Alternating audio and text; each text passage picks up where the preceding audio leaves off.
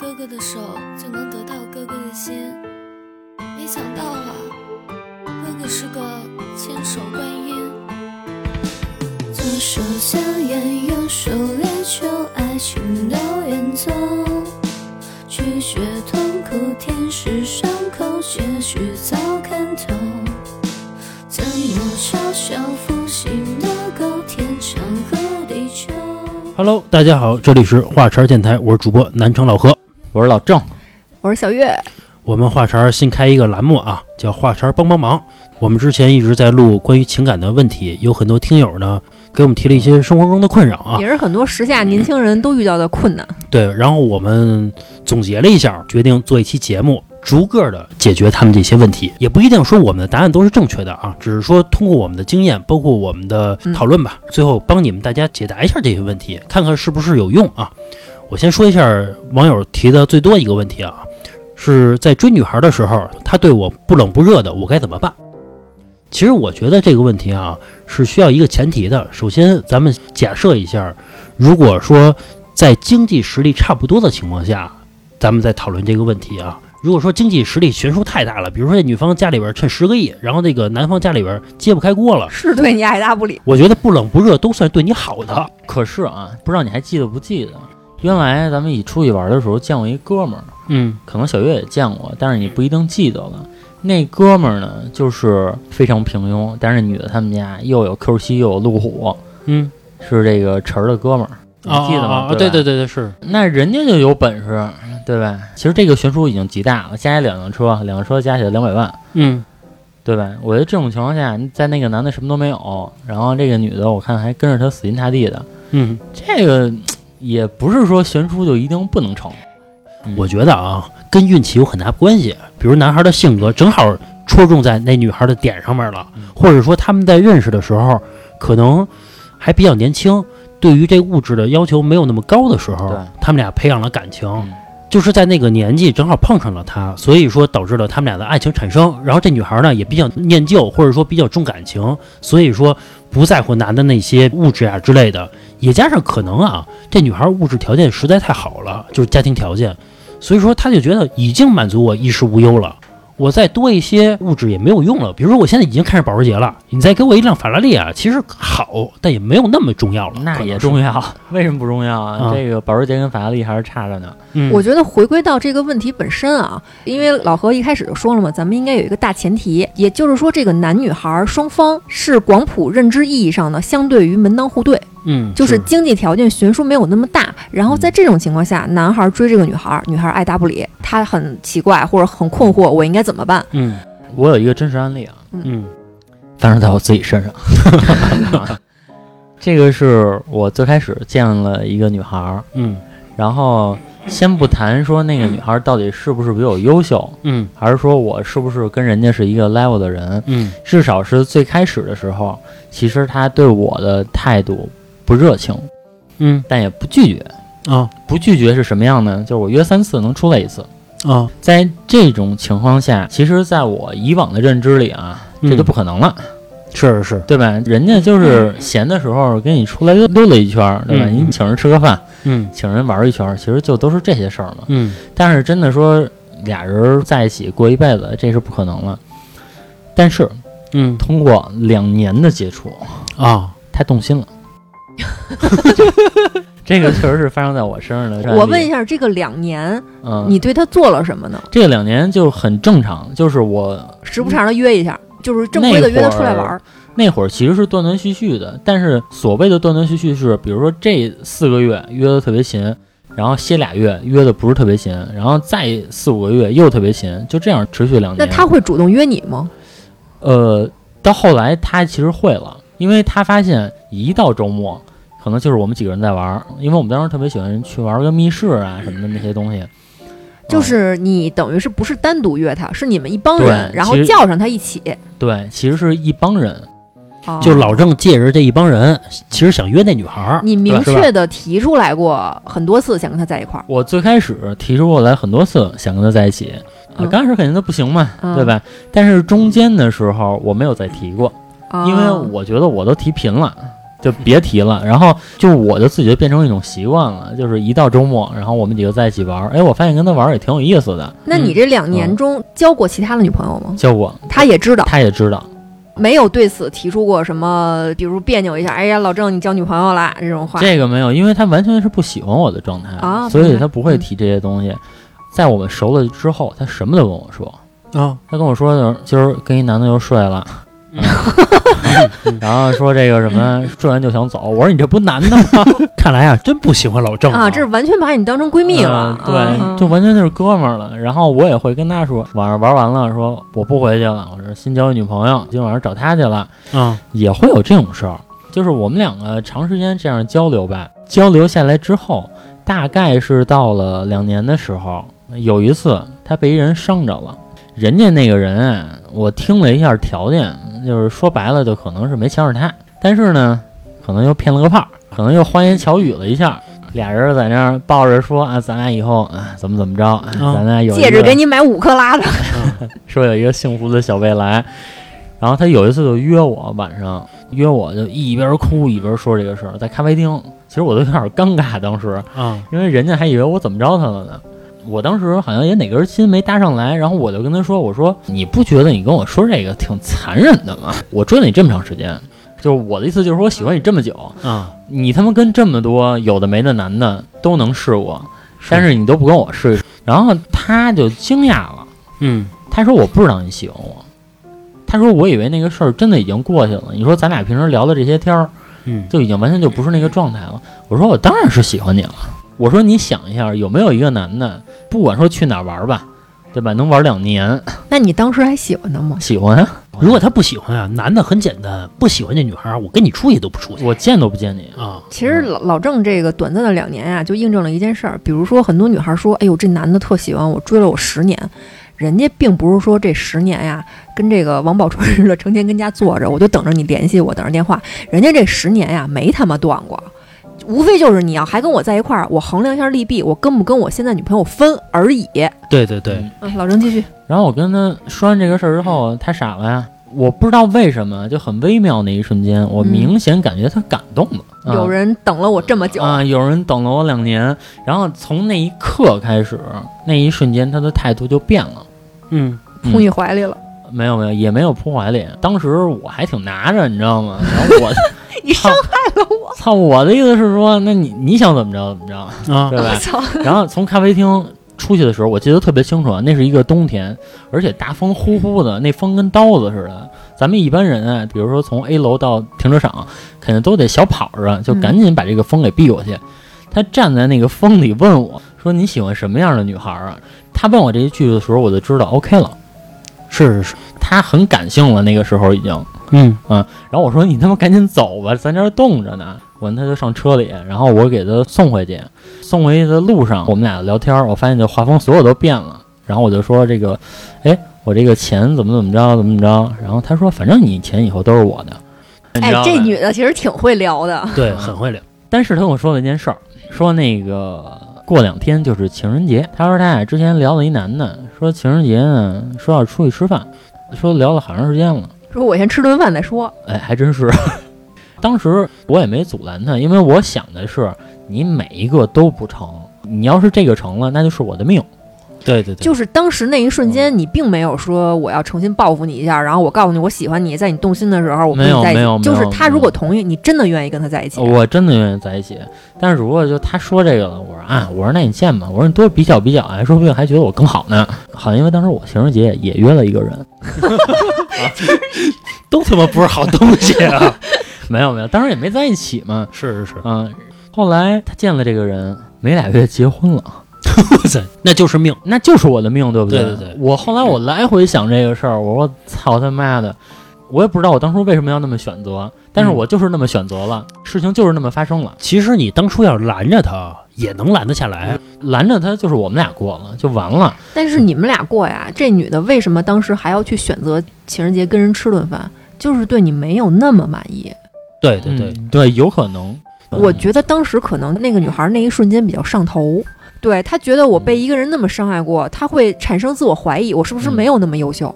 对，是吧？然后这个时候蹦出一男的来说，对他这种，并且可以说带点怒气的指责他说：“你跟那么多人尝试过，我爱了你两年，我为什么不行？”他很感动。其实两年不短啊。其实，在这个女孩的眼里边，就是这男孩等了她两年。其实我说实话啊，我作为一个女孩儿，大家都清醒一点，都不要说两年或者也好，五年也好，这个男的什么一直等着你。我觉得哪怕是两年，这个男的心里边一直记着你，他嗯给你留那么一个地儿，就这么说吧，你回头找我，我跟我现在女朋友分，这就非常非常难了。是嗯，我觉得这就很难得了，对于一个女孩来说。是，呃，咱们回归到这个问题来说啊，就叫我追女孩，她对我不冷不热的，我该怎么办？如果有一个对你不冷不热的女孩儿，你不是完全没有机会，但只是很难。对这个难不光是你的努力，也有天时地利人和所有的运气放在一起，你才能追到这个女孩儿。也有一个前提啊，是这个男孩有多喜欢这女孩，嗯对吧？有可能是，哎，我觉得她不错，跟我在一块儿挺好的，所以呢，我有一搭无一搭的，没事跟她说句话，这也叫我追她，就是你不够真心，然后女孩辨别出来了，是真心，没那么努力。或者说我同时对很多人真心。呃，也有可能是，我针对咱们听友问的这个问题，说我追一个女孩，她对我爱答不理的。我作为一个女孩，我说一下我的看法啊。很多时候，女孩是矜持的，嗯，跟岁数没有关系。有的人他就是这个性格。你像很多快三十了，甚至你三十多了，怎么还拿着呀？我觉得这句话其实是不对的。大多数女孩天性她就是矜持的，并且男人也认为女孩矜持或者说温柔一点儿，不要那么莽莽撞撞的，是吸引人的。是，啊，人家有时候可能不叫爱答不理，人家就是在等着你去找他。是，呃，之前咱们节目里边不是录过一期也是关于感情的嘛，就是说三十多岁的女孩开始要嫁人了，然后你应该更加主动一点，说找一些男朋友啊之类的，因为之前一直在等待着别人来追嘛。上期节目里边我说你们应该更加主动一点，去主动找男的去。后来，然后有很多听友给我留言说，咱们为什么要改别人的思维，对吧？说女孩就应该矜持一点。后来让我琢磨一下，也对，因为包括我和我同事聊天，我同事有一个是三十多岁一女孩，后来然后我就跟她聊，我说你应该主动一点啊。她非常认真的跟我说，女孩就是应该被动一些，就是不应该主动。她说的时候，我觉得她是非常认真的。其实也有道理。这个男女之间感情的事儿啊，嗯，成不成不在于这女的主不主动。你相不相信女的很主动，或者说女的再主动，男的如果说觉得一般，这件事儿就是成不了。但是你反过来，女孩觉得一般，男的很主动，这件事儿大概率可能成。哎，这个我认同你这句话啊，但是分男的，就我跟老郑是这样的。比如说我们不喜欢一个女孩，你最好消失，你连理都不要理我们，最好是这样，我嫌你烦。但是发生在我高中的一对儿里边，后来这俩高三毕业之后在一块儿了，并且现在结婚了。那女孩长得特别难看，真的就是全年级都认为她特别难看，但是她死追那男孩。这男孩啊，追到什么程度啊？他从高一开始追这男的，全年级都知道这女孩追那男的。这女孩啊，天天给这男的送吃的，然后并且呢，当着全班就大声喊这男的名字。放学你要送我回家，跟这男的说，这男的说我他妈不送。就刚开始这样的，到了高三的时候开始送了，就是磨了三年，这女孩一直追这男孩。这岁数太小啊，啊，反正后来人家结婚了，人家现在生孩子了。我觉得这个女孩非常非常非常勇敢啊。对，就是我我其实我特别敬佩他，不管是哪个年纪吧，我觉得你做一件所有人都告诉你不可能，甚至在嘲笑你的事儿，然后你坚持下去了，并且坚持了这么久，不管是什么事儿，是追男人也好，追女人也好，或者说工作上的事儿，非常牛逼。就是很牛逼，就是由于他长得不太好看嘛，所以说对于那男的来说觉得有点丢人。最开始，然后他每次一找这男孩呢，那我们就乐。那男的也觉得丢人，就那意思，你别再找我了，当着全班的人的面说，就是你滚蛋，直接就开始骂了。但是坚持了三年，真的结婚了。哎，说实话啊，从他俩身上我看见了什么是爱情，真的。嗯首先，这个女孩不怕别人的嘲笑，后来这个男孩也不怕你们的嘲笑，对，我觉得非常令人敬佩。呃，后来毕业了，我们也嘲笑不到了。然后这男的跟这女孩在一块儿了，真的结婚生孩子了。啊，没人俩人躺被窝里说那会儿你还嫌我丑，操！然后回归到这个问题啊，我觉得如果一个女孩对你不冷不热的，我说实话，我觉得前期你需要非常主动一下，就是你去探探她的底，比如说人家是到底真的是对你的不冷不热，是让你滚，还是说我在原地等着你，你再朝我走两步？对你先探探她的底，比如说下班我就堵你去，你看看，真的是扭头就走，还是说这半推半就的，说上你车，或者说一块儿坐地铁都可以啊。咱再探探他到底对你什么印象。如果说扭头就走，我觉得还有一招，就是天天给人发个问候的短信。千万别干这事儿！我告诉你，千万别干这事儿。你问问小月，如果你对一个男的不冷不热，就是你觉得他也没有说特别不好，但是我对他也没有什么兴趣，他天天一条短信，你得删了呀，很烦。很烦。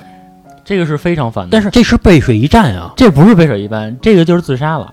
我觉得嗯真正的背水一战是什么？你就跟他摊开了，就是你看看能不能给我一个机会，或者咱俩试一试。如果实在不行，我就真的走人了。说不行，那就那不行就走啊没有办法。我那就走我跟你说啊，回归到这个问题上来讲的话，最好的方式一定是打好地基，防范于未然。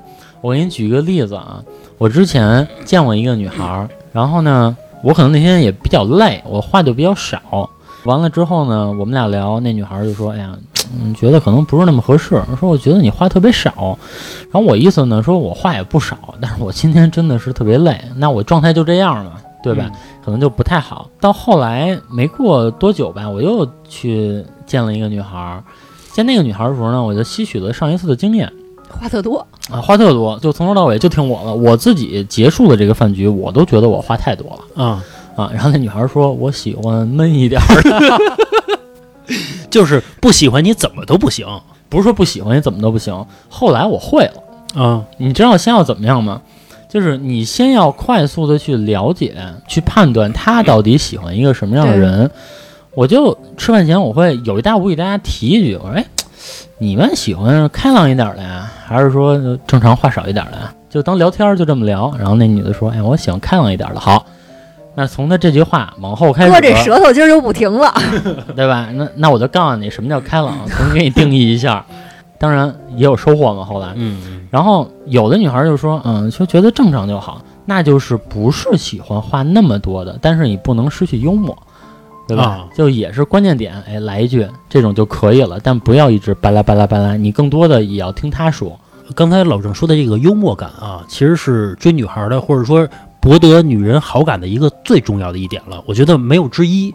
有的时候其实大于钱和长相的，除非这女孩就奔着钱来的，咱不说那种啊，或者说我就找帅哥，只找帅哥。除了这种，一般情况下，绝大多数女孩其实是在幽默感的冲击之下是毫无抵抗力的。嗯我能相信，咱就说就岳云鹏啊，小岳岳啊，我觉得长得没那么好看，但是我相信他能追到特别漂亮的女孩，因为他足够的幽默，足够的逗。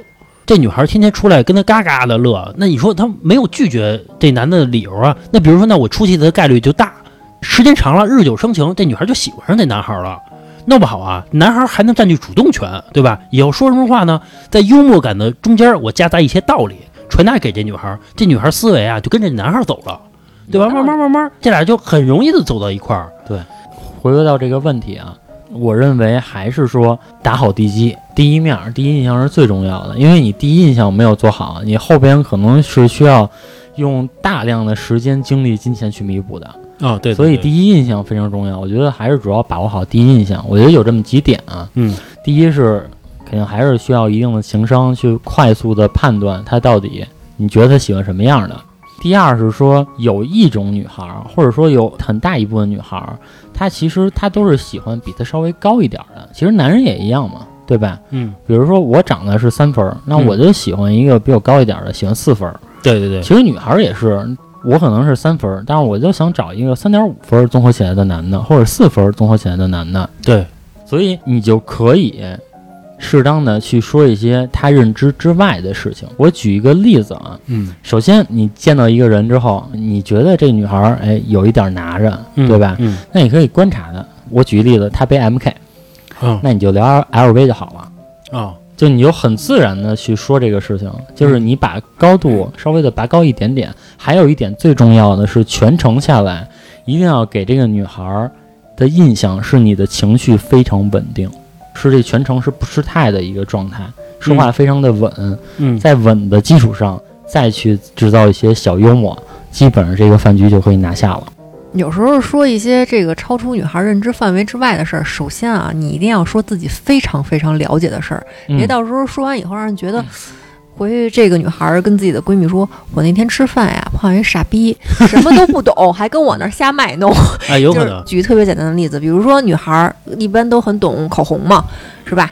然后你非跟人聊口红，然后还装的特别懂，其实这个就不太好。人女孩儿可能表面上觉得，哎，哥们儿你说的对，人扭脸儿可能就不理你了。对你别在人家擅长的领域当中，你跟人卖弄啊，对吧？对，就是结合这个饭局，当然可能需要一点点的知识面啊，就比如说今天吃牛排，嗯对吧？然后你就可以聊一些这个牛排上的事儿，嗯，然后比如说你吃一口牛排，我真的可以吃出来啊是草饲还是谷饲的。哎，其实这样，我跟你说，这样我作为女儿别这么说，我跟你说，因为你这他妈事儿烦不烦啊？不是不是吃就得了你了不要很刻意的说出来啊！你说这个草饲怎么着？你不要这样，啊啊！你就是很有一搭无一搭的，就很不经意的说出来。比如说你吃一口，哎哎，还是这古色的好吃一点啊。哎，你你就感觉你你非常接地气儿，老郑再跟我说一下这个 water，water，老美真的这么说，嗯对吧？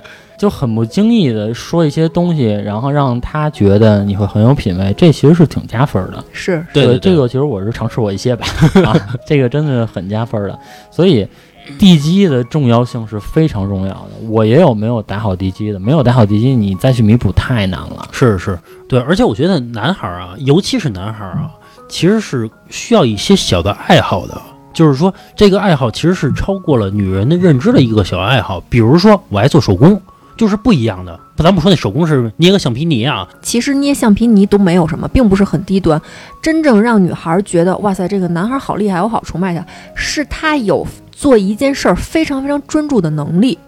这个其实是很难的。这个男孩儿他跟你说我没有什么爱好，我就喜欢周末自己在家里做做手工，捏捏橡皮泥，然后给你看一张照片儿，是他捏的什么高达、什么美少女战士，捏的都惟妙惟肖的，这就是很让人尊重的。做一些比较有个性的事情吧，让人女孩觉得，哎，还有人在玩这些东西，还有人在玩那些东西。比如说，我这人弹吉他特别棒，或者说在关键时刻你露一手。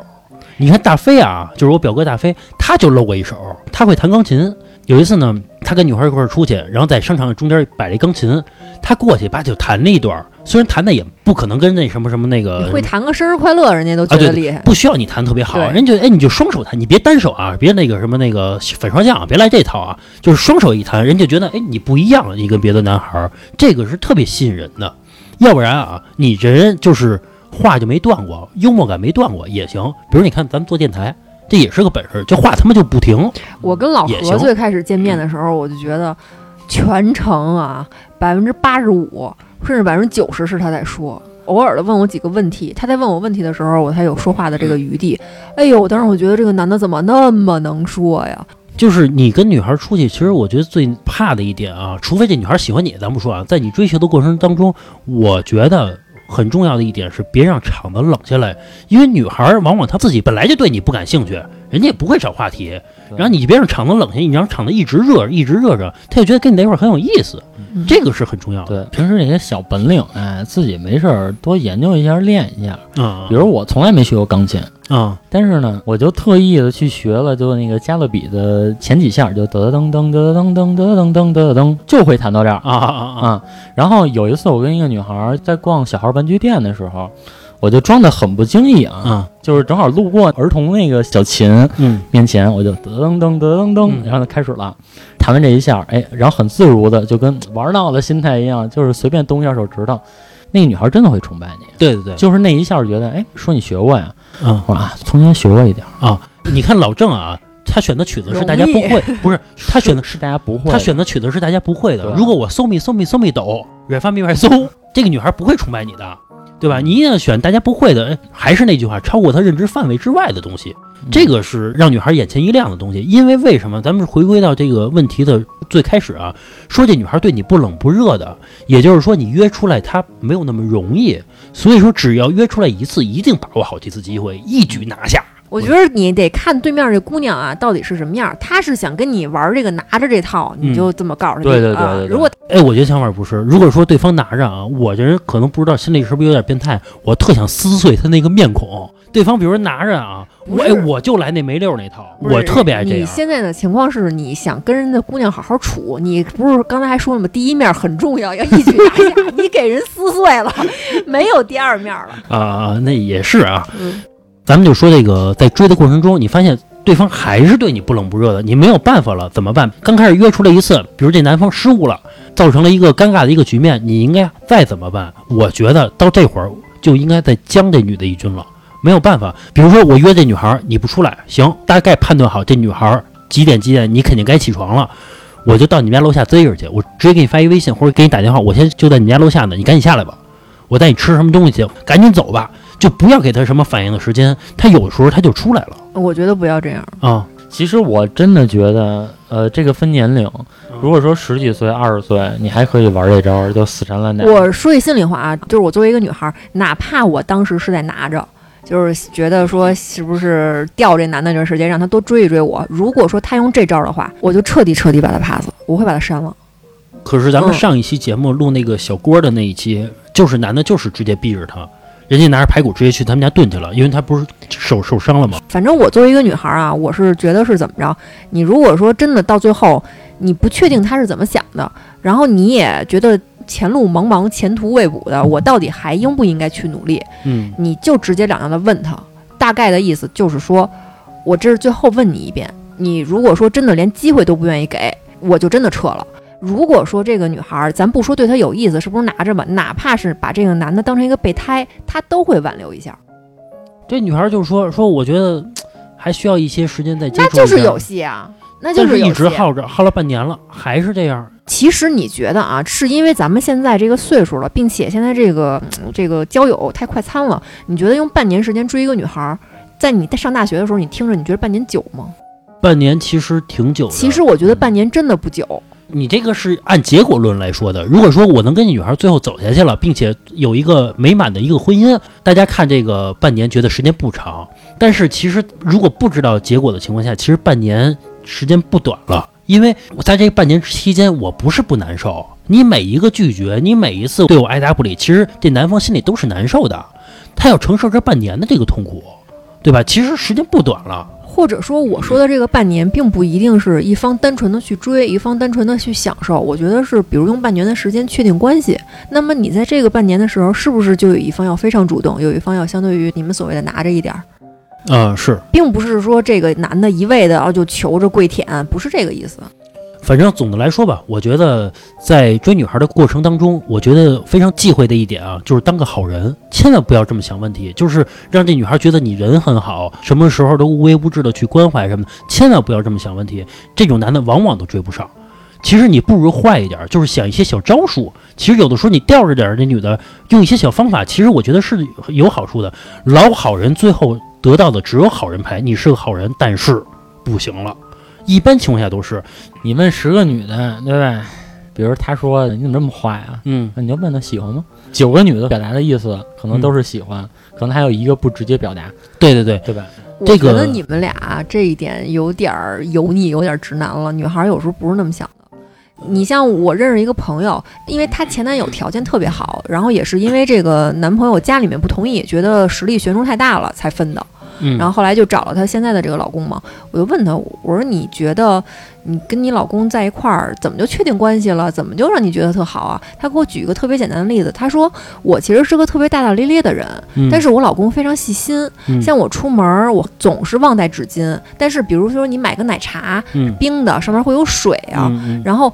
我老公男孩儿嘛，人家不习惯带纸巾，但是他发现我不带之后，他每次跟我出来都会装上纸巾，他的成功跟这个纸巾没有绝对的关系。那个他能提出来。你那是结果论，那个是建立在就是地基打好了。对这女孩对这男的挺有好感的情况下，嗯她在想他的好处比如说是什么小月现在有一个男的天天给你装上纸巾，你得烦死丫的。啊不是现在这个情况不一样嘛？但是你地基打的好不好，也并不是说所有的女孩儿都喜欢坏的。呃，不是喜欢坏的，嗯我的意思是需要一些小技巧的其。实也不是喜欢坏的，是喜欢相对有趣的。对对对对，有千万别是那种，嗯，制式化的吃了吗？这女孩说没吃呢，没吃呢，那多吃点，或者我给你 没没饿了饿了饿了吃去吧，不 就是就是饿了你点饿了么呀？如果你要是这么回答也行，让人觉得也挺逗的，对吧？就是说，不是不可以关心女孩儿，是你在这个过程当中，你要让这女孩觉得你有点意思，坏坏的，其实往往会更加吸引女孩一点儿。这个女孩很少说，因为这男的人很好，所以我跟他在一块儿了。但有可能说这男孩，哎，丫特坏，哎呀想出一什么招来，之前丫逗我什么的，结果通过这么一点一滴，我喜欢上他了，这有可能。反正这一切一切的招数啊，都是建立在你们俩条件差不多匹配，无论是外貌，还是你们的经济能力，嗯对，吧？还是你们的家庭背景，对对对，在差不多的情况下，你可能需要再追这女孩一把。嗯然后，如果说你真的说是自身条件差很多，嗯或者她的这个条件比你低很多，嗯，那其实完全不需要这些招数，对对对对吧？嗯，行，总的来说啊，女孩对这个男孩不冷不热的，我觉得男孩还是需要动一些小脑筋的啊。如果说你要靠聪明才智，其实能征服这个女孩，也是一种成就感嘛，对吧？其实很多时候，我觉得啊大繁化简，大招至简，有时候少一些套路，多一些真诚，对对也没有什么问题。对对对，对，反正就延续我刚才说那几个招数吧。嗯，第一，情绪稳定，至少给别人感觉你的情绪非常稳定，这个体现你的修养。而且这个起码在追女孩的时候啊，给女孩一种安全感。对，对就你别你是聊着聊着啊，就开始这样。对对对就一定给他感觉是情绪稳定。对对对然后第二呢是感觉，哎，你这个人挺有趣的，对对对，不是说一块死木头，嗯对吧？你会说一些有趣的事情，嗯会接一些有趣的话。嗯，第三就是小心机的问题了，先去判断他是一个什么样的人，尽量让他觉得你好像比他高一点。慎用啊慎用 啊！有时候小心偷鸡不成蚀把米，本来有戏的。就比如说你什么招数都使了，哎，就是你自己沾沾自喜，对吧？然后嗯出门一看，你开一大众，然后人开一保时捷，那对对对那今天你就彻底败了。跟我那儿聊半天 LV，人家背爱马仕的车里躺着呢啊！你这个悬殊太大啊，你就要走另一条 这个方法了。肯定还是要善于观察，先观察再用计，对对对吧？诸葛亮也是先知己知彼嘛。啊，对对对对，总之吧，女孩喜欢聪明的男孩，一定要有小技巧，可能才能征服这个女孩。刚才咱们不是说的吗？是吧？人是对你爱答不理的，对吧？你不是说人家上来对你很热情，所以说你还是需要一些这个这个小技巧的对啊。而且我们今天说的所有啊，不排除例外，呃对对对，肯定有例外。对我们也不是说这个这你用我们这招百分之百成功，我们没说啊，我们还是就只是帮您支个招而已啊。行，这是第一个问题啊。好，中间插播一下啊，有喜欢我们的朋友可以加我的微信二二八幺八幺九七零，我再说一遍二二八幺八幺九七零，加我微信，我把你拉到微信群里面。咱们说一下第二个问题，找对象呢，到底是应该找一个你爱他多一点儿的，还是他爱你多一点儿的？哎，老郑，你先说，你想找一什么样的？你们先说啊 啊，我想找一个我爱他多一点因为我觉得找一个我更爱他的呢，在一块儿，其实我的情绪点或者说我的爱情的点能达到最高潮，所以我觉得是更开心的一。其实付出是一种快乐，心甘情愿的付出是一种快乐。对对对比如说大冷天儿的，你揣个早点去他们家门口，那你能做出这件事儿，证明你足够想做这件事儿，啊你，足够爱这个人。啊哎，他看见早点，他比如也开心了嗯，但其实你是幸福的，你是比他还要开心的，对可能。自己来说这个道理还可以，如果说在对方的嘴里说出这个道理来，我觉得就很操蛋了。你看我跟小月啊，我跟小月在谈恋爱的时候，我一年在市里边车啊跑跑就你这个段子 说了无又又来了啊！我知道，一年跑了三万五千公里，其实非常多啊。车都跑报废了。你知道老何，你说你都这岁数了，觉怎么那么多？成天睡觉，然后有时候起来呀，待不了多长时间就睡觉。你知道他给我一个特牛逼的理由，他说我为什么现在这么爱睡觉，就是因为当年跟你谈恋爱的时候送你送太多，我亏觉亏的。太累了，咱就说我每天一百公里这么来回送他，然后小月跟我说，是因为你想得到快乐，所以你才送的。真的是因为你要说这个道理是对的，但是从对方嘴里说出来，这话就有点别扭了。啊啊，就跟那个别人把你车撞了，你可以说没事儿没事儿 啊，对方不能说没事儿啊，对，那你就不行了。啊因为我觉得这个事儿，你既然做了，你就不要把它当成一个筹码，总是提出来。你提出来是为什么？是让我觉得欠你的，然后要对你加倍好。我是想解释我为什么叫那么多，为为什么那么爱睡觉？其实他可能也只是想品一下，啊，哎，他不是他特认真，他不光是在跟我说他觉多的时候，现在好一些了，尤其是上半年吧，还有我们刚开始一块儿住的时候，哎，我不夸张啊，平均一两个礼拜跟我提一回。就是我当年送你的时候，开多少多少公里，就没完没了的那么说。其实这个就是结完婚之后的一个谈资嘛，你把？那汽车的轮胎挂你们家，你就说你看那胎磨的，哎呀，反正吧，再找这样的男的啊，你也不好找了啊，这么对你的啊，你想找一个你爱他多一点，还是他爱你多一点的？他爱我多一点，操蛋！操蛋！不是不是，你如果说那要都要找一个我爱他多一点儿，那这个就不叫问题了。因为我觉得是可 是不是因为哎，老何，你说我操蛋的意思是是因为你觉得你爱我多一点儿？不是，我觉得你回答这个问题啊，就就这么这个答案啊，就太自私了。这怎么叫自私呢？不是，我找一个他爱我多一点的，并不是我不爱他。即便是这女的说我就是不爱这男的，但是他爱我，我愿意跟他结婚。我结婚之后我也不出轨，我也跟他老老实实过的，有什么问题？其实我觉得刚才小月说的这个，这男的特别爱这女孩，但是这女孩真的不爱这男的，但是也不是说讨厌这男的啊，就是略微有好感，嗯还能走在一块儿并且结婚。反正我身边接触的男的啊没一个能接受的，只有女孩可能都能接受我觉。得是男女差异的问题，因为女孩儿可能更需要安全感。呃，对对，可能是经常大家能听到说，为什么你跟这男的在一块儿？因为他对我好。操蛋！我跟你说，这话就叫操蛋。就是因为站在我我的角度，会觉得男的有一点没面子。如果你当着朋友这么说出来，啊，对吧？对，说为什么跟他在一块儿？因为他对我好，啊，我觉得很没面子。呃那那就好像这个男的身上没有其他的魅力了。对对对对对。嗯而且我觉得这么一想啊，如果说在我结婚之前，我妈告诉我说让我找一个喜欢我大于我喜欢他的一个，我觉得对于家长来说这么说，我觉得能理解，因为哪个父母嘛都希望找一个对自己子女更加好一些的这儿儿子，在在他那儿还是孩子。啊啊啊啊啊啊！都他妈照顾着他，啊养着他。到哪儿都是更加疼爱我的宝贝，多好啊！这哎个，事其实单纯从这个两个人在一块儿啊，你觉得咱俩是谁照顾谁更多一点儿？咱平心而论，又发展成战争了，不是说发展成战争，就是相互帮衬嘛。不是，你就觉得怎么能够体现谁爱谁更多一点儿？是不是就是在生活中谁照顾谁更多一点儿？呃，你说这是形式上的。哎，老郑，我不知道你我能不能不是不是我这我这个时候必须要打断你一下，老何爱一个人，那真是就在嘴上爱。他包括对我们家猫也是，我们家猫叫肉肉嘛，哎呦肉肉亲亲肉肉摸摸的，但是啊这么多年了，没给肉肉铲过三回屎，没给肉肉喂过一次饭。老郑，你能理解吗？就爱一个人，但是我不想付出。那不是不爱吗？也不是，哎，比如说，你看我啊，咱就说对猫来说，你也知道我从小就特别喜欢小动物，但是我不是爱它，你是喜欢玩它。没错，你只是喜欢觉得哎呀毛好摸，摸摸它就得了。其实爱，但是不付出就是不爱。比如说你爱打游戏，嗯对吧？你天天老不能不能玩游戏，你玩完这游戏啊，游戏机从来不收拾。嗯，你其实是爱打游戏，你不是爱这个游戏机，对吧？你这么解释啊，有点道理啊。其实就是就是嘴上说爱，但是从来不付出，其实就是不爱，或者说不够爱。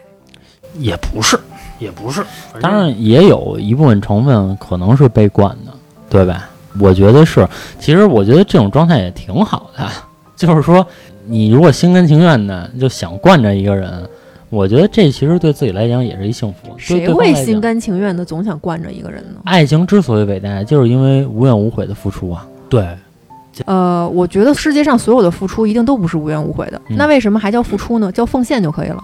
其实我觉得真正无怨无悔的付出，然后不求回报的付出，只有你妈。就比如我举一个例子啊，嗯你的另一半比如小月或者老何，突然一下暴富了，嗯对吧？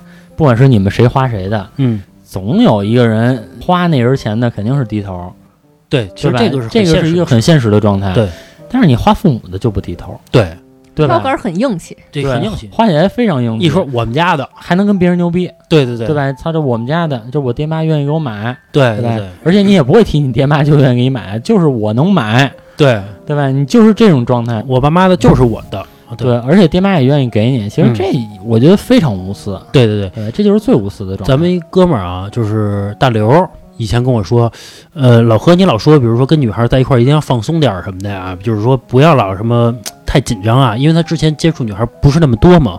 后来他跟我说，他说除了我爹妈，没有人能接受我完全放松的状态。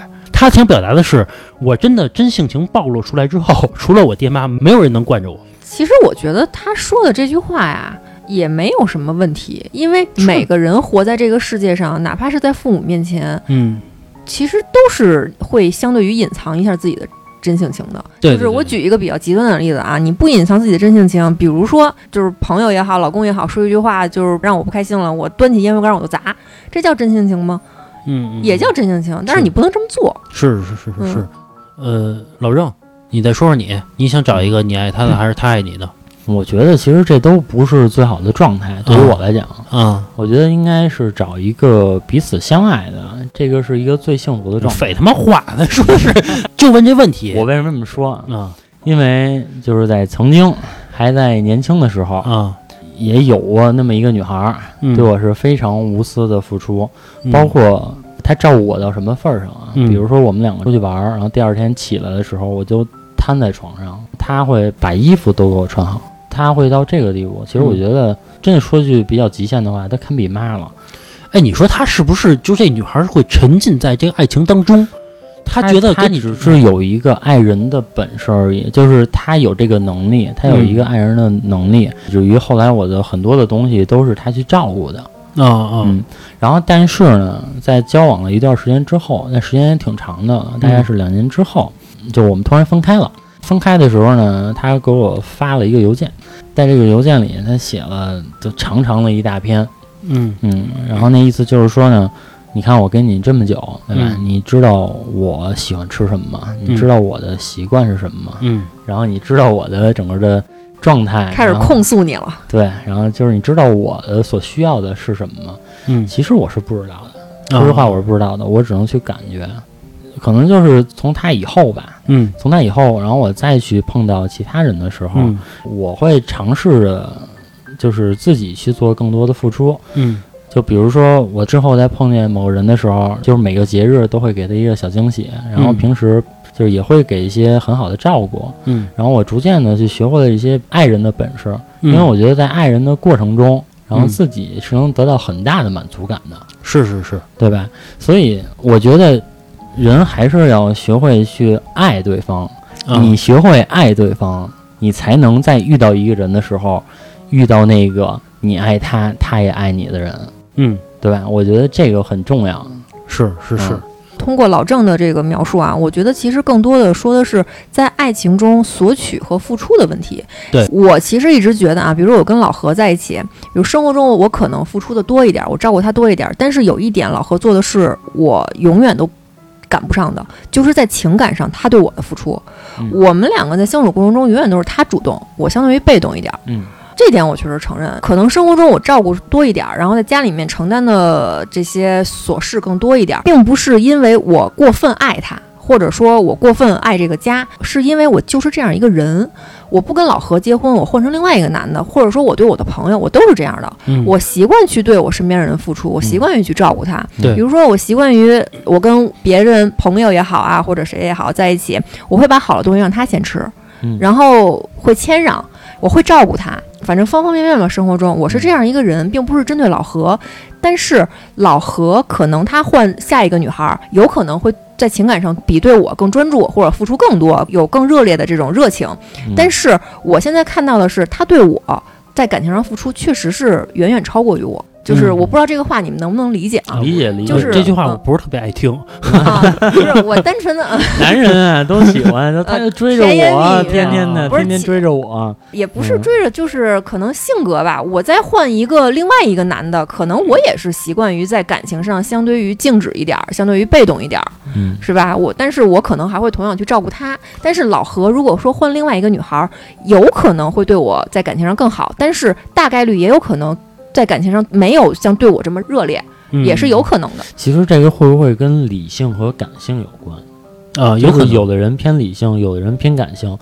就是在我上一段感情结束的时候啊，嗯我至今有一个问题，其实是困扰了我很长时间。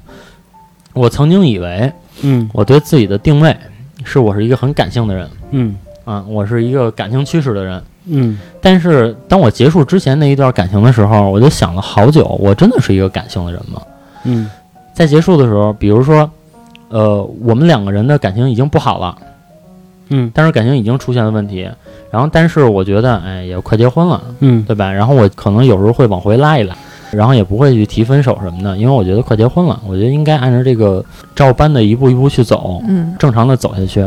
但是他会跟我、呃闹的一些脾气会比较多，或者说提出一些关于分开的言论会多一些，嗯啊、或者说态度会多一些。嗯然后我曾经觉得啊，那是因为我感性，对吧？我对你我很感性，我一直对你付出。他可能是很理性，他觉得不合适的叫止损。但是其实我后来我去想这个问题的时候，其实是不是恰好是因为他比较感性，所以他比较任性，而我比较理性，我比较顾全这个大局应该是怎么样的？我觉得就应该这么走。有可能，哎，你说理性是不是你不够爱他呀？其实不是，其实还是说这个人他就是这样？他就是这样。首先，我认为我这个人是很感性的一个人。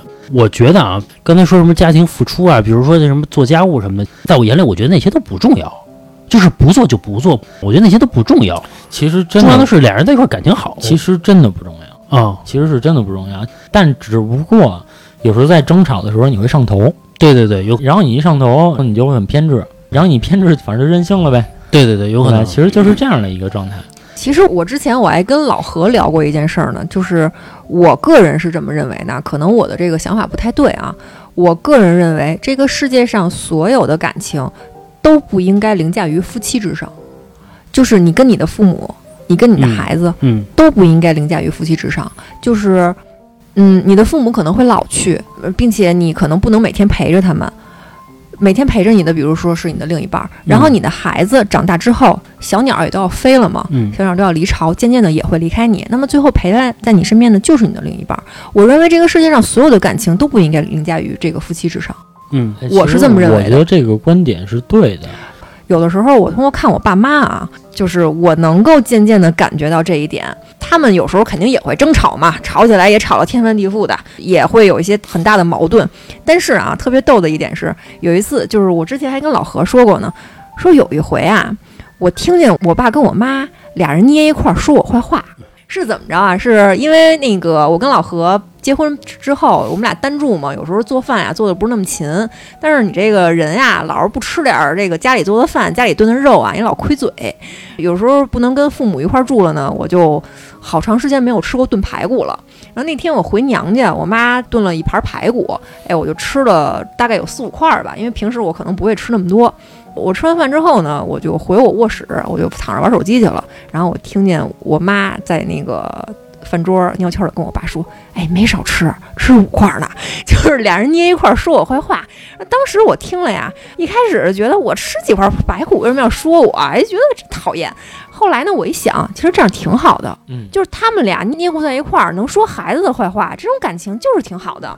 然后后来呢，又是前两天，我回我爸妈家，我跟他们聊什么事儿，我发现呀，我这儿侃侃而谈的，我兴致很高昂的要跟他们说什么事儿，这俩人不理我，谁都不理我，就自个儿说自个儿的话，都没有人说伸出一只耳朵来听我说话来。当时呢，我一一瞬间感觉就是真行，我难得回来一趟都不爱听我说话。但是后来我又一想，我就自己安慰自己嘛，我觉得这样挺好的。你们俩呀，就组合在你们的小世界里面，不要有第三个人，连孩子都不要进来，其实挺好的。嗯，我觉得这个可能和每个家庭不一样。我爸妈就不是，他们是以我为核心。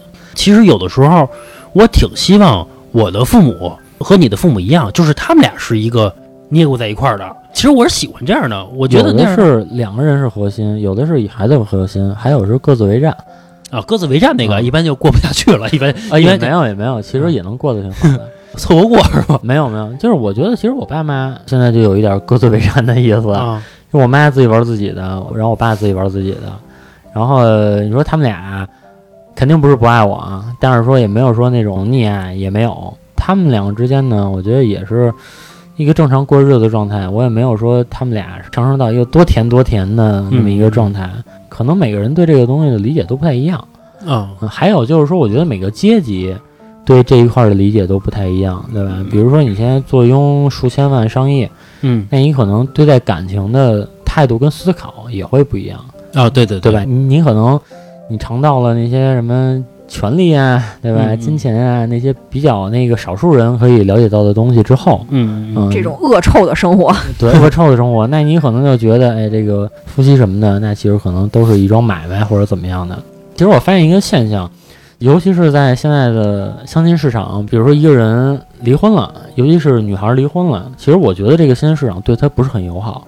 是，对，这是实话，真的不是很友好。很多的男的，嗯他都会拒绝找一个离过婚的女人，是，或者说很多的女的，她也会拒绝找一个离过婚的男的。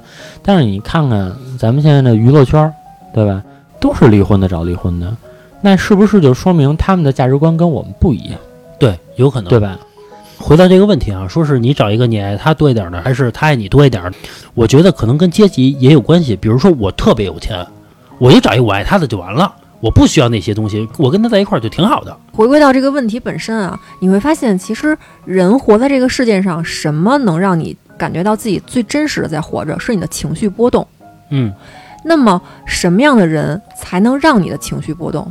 一定是一个你在意的人，对，或者说就是一个你爱的人。嗯如果说你找一个你爱的人，你哪怕是说体会到失恋的痛苦，或者说他不理你，我就觉得，哎呦，他是不是出轨了？我这个担惊受怕的，你的情绪是在波动的，你是真真正正的有滋有味的在活着。但是你如果说找一个你完全不爱他，但是呢他爱你，然后每天追在你后面，他怎么样？你的情绪是没有波动的，你的生活没有任何波澜起伏，就是一潭死水，啊，对，我觉得生活那样的俩人在一块儿也没意思，没意思。就没有意思了，对吧？反正曾经啊，我问过一个小有成就的人，他是一个小企业家，他找的媳妇儿就是一个看着很普通，但是他能把整个的家呀什么的收拾得井井有条，也能在一定程度上帮助他的人。嗯然后他就说：“他说夫妻之间在他眼里可能就是一个合作关系，嗯他能把这个家照顾得很好，嗯然后我也能安心在外边去做很多的事情，他还能在不同程度上去可以帮助我，就他肯定有一个闪光点。他说：你看那些只要是有钱有点脑子的，他们找的媳妇儿一般都不是说多漂亮的，嗯都是一个在一定程度上他们最需要的。啊是，他们会反思他们到底需要什么东西，对可能这需要的东西每个人都不一样，只要你满足我这个需求点嗯就可以了。啊，对对对，我觉得是不是对于穷人来说，爱情是最珍贵的呀？我不知道啊。其实我觉得啊，就经常听过什么抖音上可能有这种毒鸡汤，说婚姻的本质就是一桩商业合作。但是咱们应该都清楚一点是，商业合作最忌讳的是什么？最忌讳的就是情绪波动。嗯你只能保持一个非常非常理性的态度，然后你才能够促成一桩商业合作。你需要用理性的这种头脑去分析利弊，那其实不就是不爱吗？对，我觉得其实理性就是不爱，我真的是这么认为的。啊，理我倒不是说理性是不爱啊，我给你举一个特别简单的例子，比如说一个男人在路上，他跟人吵起来了，感性的人可能会动手，理性的人，呃，不动手。那你能说理性的人好欺负，或者说他没脾气吗？其实不是的，只是处理方式和性格不同。嗯、可能是，呃，总之吧，我觉得找一个你更爱他的呢，我觉得还是可以让你的这个爱情达到一个最高点啊。尤其我觉得男的吧，找一个自己特别喜欢的一个女孩儿，其实你要为这个家庭付出的时候，你也会更加有动力，对吧？女孩儿可能找一个男孩儿爱她更多的，我觉得这是一个可能生理上的一个选择，这是一个很正常的一个选择。但是最好的状态还是彼此相爱嘛。对对对，我刚才老郑说那个是可遇不可求吧？你要碰上了，那是你的运气好；你碰不着呢，那你就随着自己心找吧。其实我觉得这种事儿没有非要争论出一个定义，什么他爱我，我爱他的，也不一定非要说就很平均，什么必须要相爱，你爱百分之五十，我爱百分之五十。我觉得啊，这个其实都是波动的。比如今天他生病了，我多照顾他，那是不是我爱他多一点儿？是吧？然后明天他这个发了工资了，是吧？都给我交到我手里，那是不是他爱我多一点儿？嗯嗯，是吧？我觉得没有必要非要争论一个。总之，我觉得随着自己的心找，你是一个什么样的人，你就会碰到什么样的人，对吧？你是谁你？是谁，你就会遇见谁。对对对，总会有一个那么对的一个人在对面等着你，是吧？行，这期节目就到这儿吧，拜拜。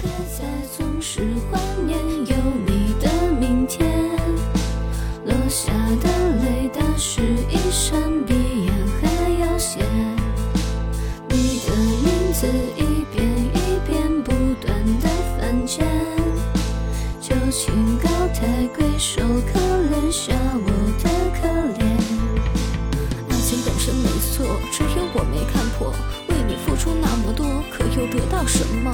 买了浓油变乖，给了情又乱猜。